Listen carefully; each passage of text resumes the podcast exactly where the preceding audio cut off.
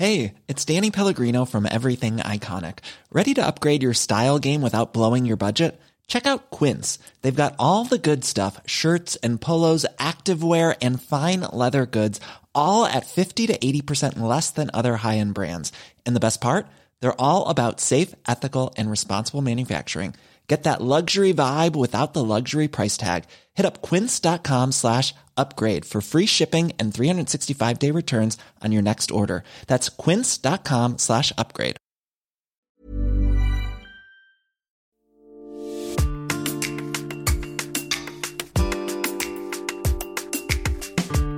Dans la série 40 ans de faits divers extraordinaires, Le triangle de la Burle. D'après un texte de Georges Lezautre, adaptation et récit Denis Vernet. C'est sous une pluie battante, ce mardi 5 novembre 1963, à 11h40, que le village de Jaujac, pas très loin de Vals-les-Bains dans le département de l'Ardèche, entre brutalement dans l'actualité. En quelques secondes, plusieurs maisons sont incendiées et quatre habitants perdent la vie. Un retraité de la gendarmerie et trois vieilles dames qui vivaient sous le même toit. Une jeune fille de 17 ans, elle, est blessée au visage et sera hospitalisée. Les pauvres victimes n'ont sans doute pas eu le temps de comprendre ce qui leur arrivait, car, ce jour-là, la mort est venue du ciel.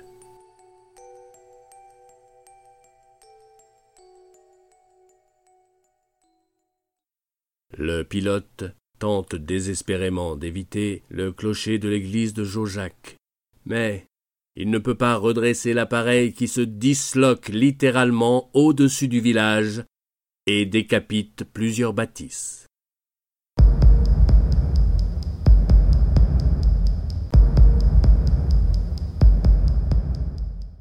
L'appareil, un Gloucester Javelin, avion de chasse de l'armée de l'air britannique, n'a pas explosé.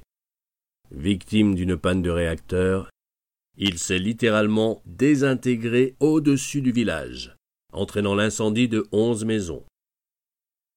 Par chance, les ailes de l'avion, le fuselage et les réacteurs se sont immobilisés à quelques mètres seulement d'autres habitations et surtout de l'hospice. Quant au pilote et à son navigateur, ils ont réussi à s'éjecter à temps et on les retrouve indemnes dans l'après-midi. Le premier est toujours accroché à son parachute, suspendu à un marronnier à environ un kilomètre du point d'impact. Quant au navigateur, il se retrouve tout seul au sommet d'une montagne. Bien sûr, toute la population de Jaujac a eu très peur.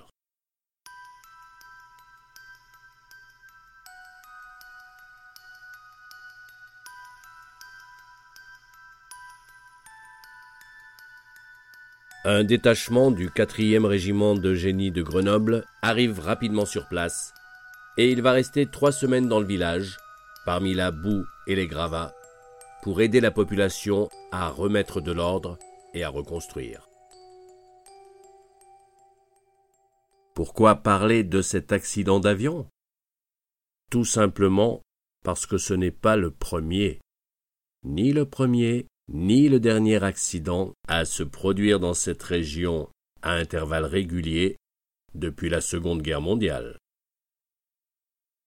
Peut-être aussi parce qu'au fil du temps, une légende noire et troublante est née sur ce territoire sombre et heurté, où le ciel se confond parfois avec la terre. Ce territoire s'étend sur trois départements la Haute-Loire, l'Ardèche et la Loire, et il suit, de part et d'autre, la ligne de partage des eaux Méditerranée-Atlantique. On le situe, approximativement, entre le mont Mézin, la ville du Puy-en-Velay et le massif du Pilat, où il vient planter sa pointe. Cet espace entre ciel et terre, entre l'ombre et la lumière, cet espace à la sinistre réputation. On l'appelle le triangle de la Burle.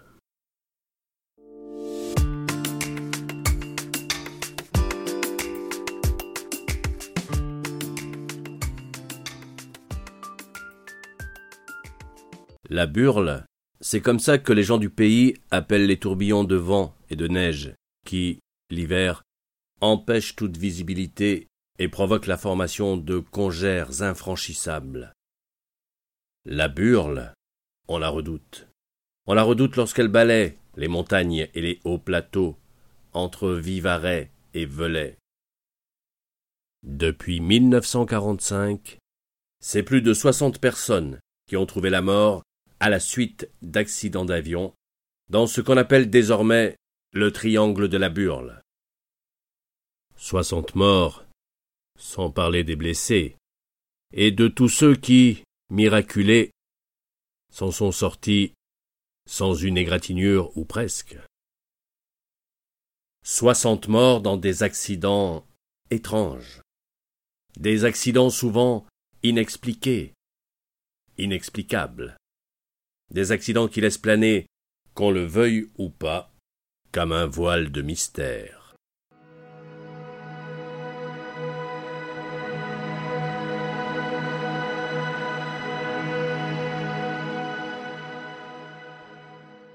Le 13 mai 1948 est un jeudi.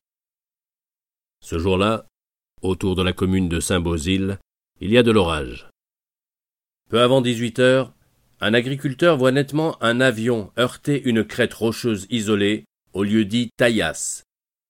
Il se rend rapidement sur place et parvient à dégager le corps d'une femme. La nuit, qui commence à tomber, et le mauvais temps, l'empêchent de poursuivre ses efforts, et il rentre chez lui pour donner l'alerte et prévenir les secours.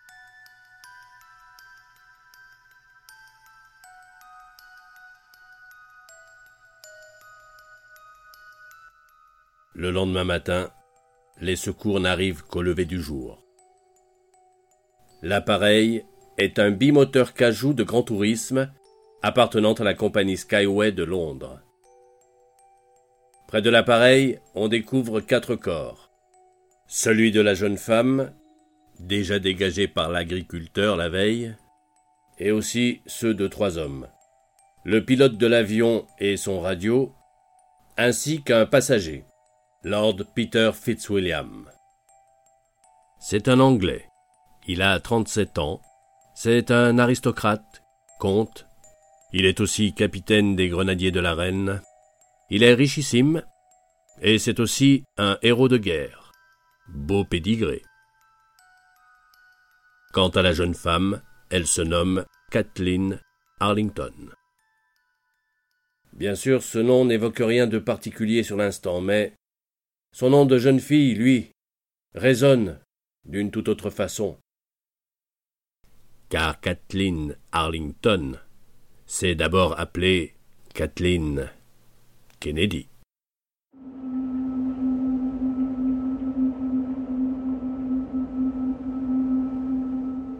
Kathleen Kennedy et Lord Fitzwilliam avaient loué cet avion à Londres pour se rendre dans le sud de la France via une escale à Paris.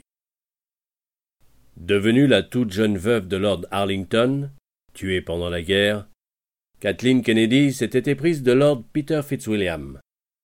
Mariée, passionnée de chevaux comme tout lord anglais qui se respecte, c'était un excentrique qui avait décidé de divorcer de sa femme, devenue alcoolique. Mais, petit problème, Lord Fitzwilliam était protestant. Et en ce temps-là, dans la très catholique famille Kennedy, on ne divorce pas. Et surtout, on n'épouse pas un protestant. C'était pour essayer de convaincre son père Joe que Kathleen et Lord Fitzwilliam avaient loué cet avion. Pour expliquer l'accident, on supposa que le pilote, gêné par un orage qui s'abattait sur la région de Montélimar, avait choisi de s'écarter de la vallée du Rhône au-dessus de l'Ardèche et que l'avion avait été touché par la foudre. Quelque temps plus tard, On vit un homme solitaire et triste errer sur la montagne où l'accident avait eu lieu, afin de se recueillir à l'endroit où sa fille avait rendu l'âme. Cet homme, c'était le père de Kathleen et de JFK, Joe Kennedy. Et si la malédiction des Kennedy avait commencé ici?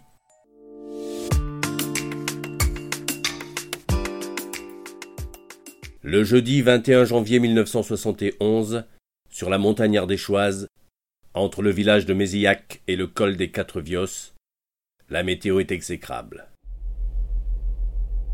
Un épais brouillard s'est installé, et la neige tombe, tombe en abondance sur toute la région. C'est au sommet d'un col, à près de 1300 mètres d'altitude, qu'un avion de l'armée de l'air Nord 262 s'écrase. L'alerte générale est donnée rapidement. Et on mobilise trois hélicoptères et plusieurs dizaines de sapeurs-pompiers et de gendarmes retrouver l'épave. Malgré les conditions climatiques épouvantables, les recherches finissent par aboutir en fin d'après-midi avec la découverte du bimoteur déchiqueté à environ 3 km de Mézillac au lieu dit les Ibertes. Il n'y a aucun survivant parmi les 21 passagers de l'appareil. Mais le travail des sauveteurs ne s'arrête pas là. Un important cordon de sécurité est rapidement mis en place et on neutralise le site et toutes les routes d'accès. Impossible d'accéder à l'endroit si on ne montre pas patte blanche. 500 militaires, dont un bataillon de chasseurs alpins, sont amenés d'urgence sur les lieux pour ratisser près de deux hectares de terrain. Mais pourquoi une telle effervescence? Et pourquoi autant de moyens mis en œuvre? Tout simplement parce que cette catastrophe n'est pas qu'un simple accident d'avion, c'est aussi une véritable affaire d'État.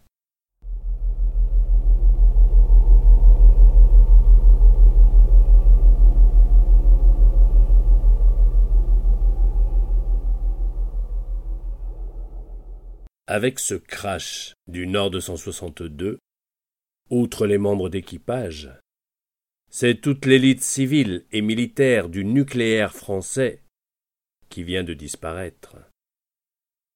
Plusieurs officiers supérieurs de l'armée ont perdu la vie, mais aussi des chercheurs qui se rendaient au centre de recherche du Tricastin pour une importante réunion. Parmi les victimes, le directeur des programmes du commissariat à l'énergie atomique en personne. Le monsieur uranium de la République, en quelque sorte. Lorsque les radars de la circulation aérienne perdent la trace de l'appareil qui se rendait de Paris à Orange, on lance bien sûr tout de suite l'alerte générale. Et on bloque tout le secteur quand l'épave est retrouvée car il ne s'agit pas seulement de retrouver les passagers et de leur porter secours, bien sûr, mais aussi, et peut-être surtout, de retrouver au plus vite les documents ultra confidentiels qu'ils transportent avec eux. C'est une véritable course contre la montre qui commence alors. Car, au sommet de l'État, c'est la panique.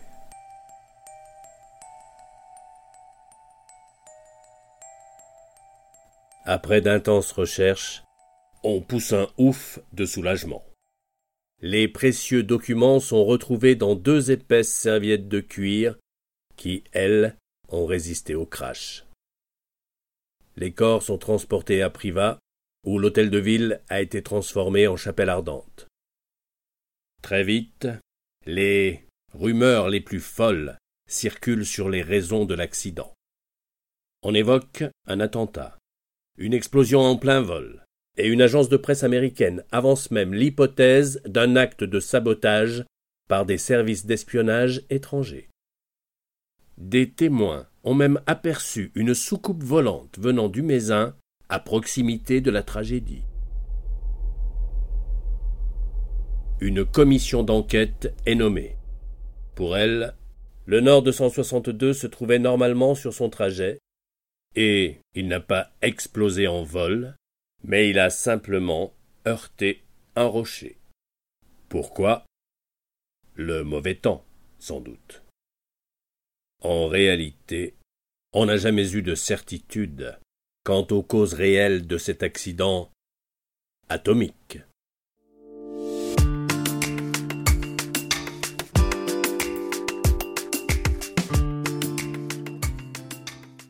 C'est un écrivain, semble-t-il, Jean Pérard, que l'on doit ce nom de triangle de la Burle, en référence, bien sûr, au fameux triangle des Bermudes. Par son imagination et sa prose romanesque, on peut se dire que Jean Pérard a sans doute apporté une bonne et belle dose de mystère à toute cette affaire.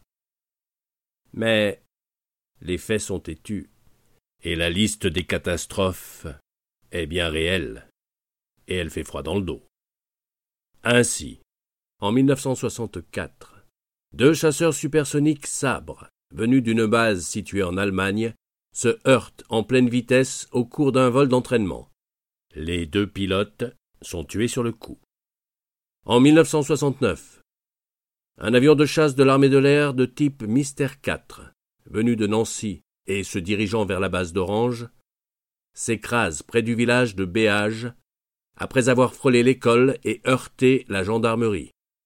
Le pilote réussit à s'éjecter, mais pas le copilote qui trouve la mort.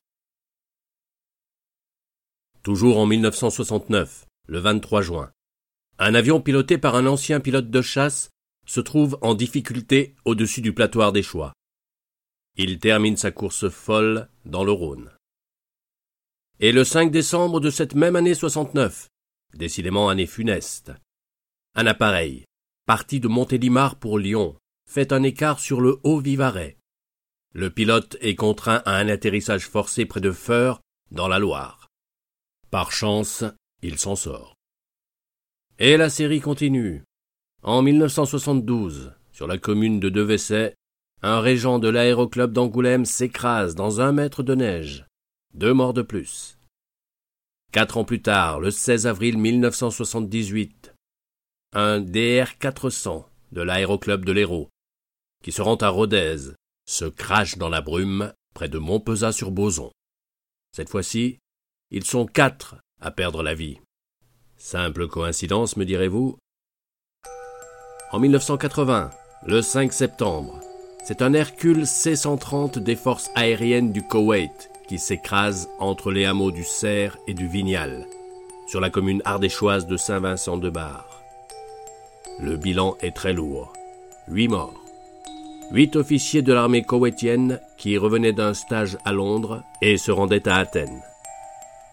La boîte noire est retrouvée et elle accrédite la thèse d'une explosion en vol. L'hypothèse de la foudre frappant l'avion sera retenue. Coïncidence toujours? Quelques jours plus tard, le mercredi 24 septembre 1980, c'est un avion biplace monomoteur de type Piper Cube, venant de Fréjus et se dirigeant vers l'Angleterre, qui s'écrase au lieu dit de Pontet, sur la commune de Saint-Agrève. Bilan Deux morts. Le président du club de football professionnel de West Bromwich et son épouse. Encore des Anglais, décidément. Cette fois-ci, la foudre n'y serait pour rien. On conclut à une défaillance mécanique. Ça ne s'arrête pas là. En mai 1987, trois mirages F1 de l'armée de l'air française percutent le sol lors d'un vol d'entraînement sur la commune de Pélussin dans le massif du Pilat. Les trois pilotes sont tués sur le coup. Quatre ans plus tard, en 1991, c'est un Piper Apache 28, avec un pilote chevronné aux commandes, un ancien journaliste au progrès, qui s'écrase au sommet du mont d'Alambre, près des Estables, en Haute-Loire. Trois des quatre occupants de l'appareil perdent la vie, et seule une jeune fille de seize ans survit à l'accident. Coïncidence que tout cela? Août 1992. Un membre de la famille royale britannique réussit à poser son avion de collection près d'une petite station de ski. Son moteur était tombé subitement en panne. Malgré un tonneau en fin de course, les deux occupants s'en tirent avec seulement quelques égratignures. Enfin, en septembre 2000, un bombardier d'eau de type Hercule C-130 s'abîme au lieu dit Le Villard, à environ deux kilomètres de Burzet. Bilan deux morts et deux blessés. On le voit, le triangle de la Burle n'est pas une simple légende. Si ce triangle des Bermudes du Massif central semble parfois à géométrie variable, on ne peut que constater les dégâts. Quant aux circonstances de ces accidents, elles restent troublantes et pour certaines inexpliquées. Alors, terrible série noire ou véritable malédiction? Quoi qu'il en soit, la burle garde ses secrets.